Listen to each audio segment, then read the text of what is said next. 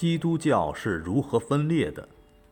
在起初的一二百年间，基督教是作为异教被政府禁止的，基督教信徒受到迫害，甚至被处死。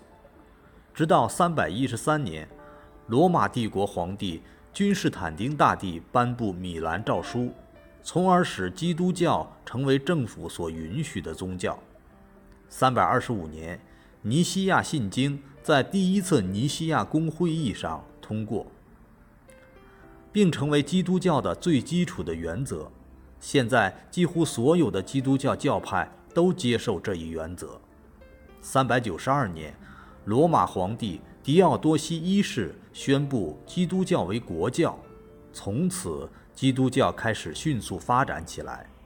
公元三百九十五年，罗马帝国分裂为西罗马帝国和拜占庭帝国，这也加深了基督教东西两派的分裂。罗马主教逐渐成为整个西派教会的领袖，并逐渐形成教皇体制。东方希腊派基督教则成为东罗马帝国的国教，这样就奠定了东西两派分庭抗礼的格局。当时，东西教会的分裂并不彻底，互相不断争夺最高领导地位，而世俗皇帝也往往参加进来，借以扩充他自己的权势。这个过程长达五百多年，直到一零五四年，东西两派为争夺意大利南部的教会权力而使两大派公开分裂。罗马教皇利奥九世派红衣主教到君士坦丁堡，宣布意大利南部和西西里岛属希腊语的教区应归罗马教廷统辖。君士坦丁堡东正教大主教。迈克尔·凯鲁拉里断然拒绝这种要求，利奥九世宣布开除迈克尔·凯鲁拉里教籍。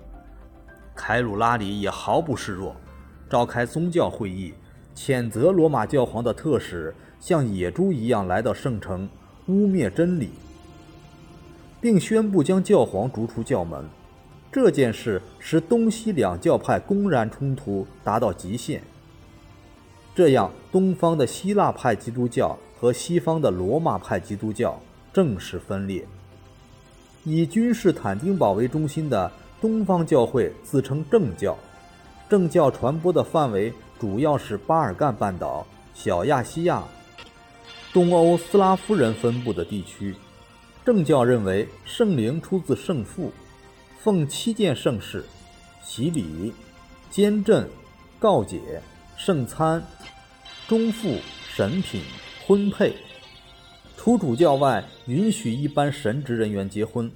正教还否认关于教皇永无谬误，以及炼狱、童贞女玛利亚贞洁受孕、肉体升天等教理。正教还否认敌罪所的存在，所以举行洗礼时要全身进入水中。以罗马为中心的西部教会信奉天主和耶稣基督，并尊玛利亚为天主之母。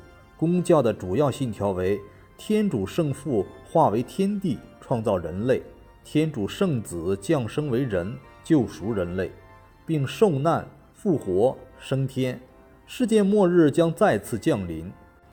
公教称有敌罪所。举行洗礼时，只在额头上点些水。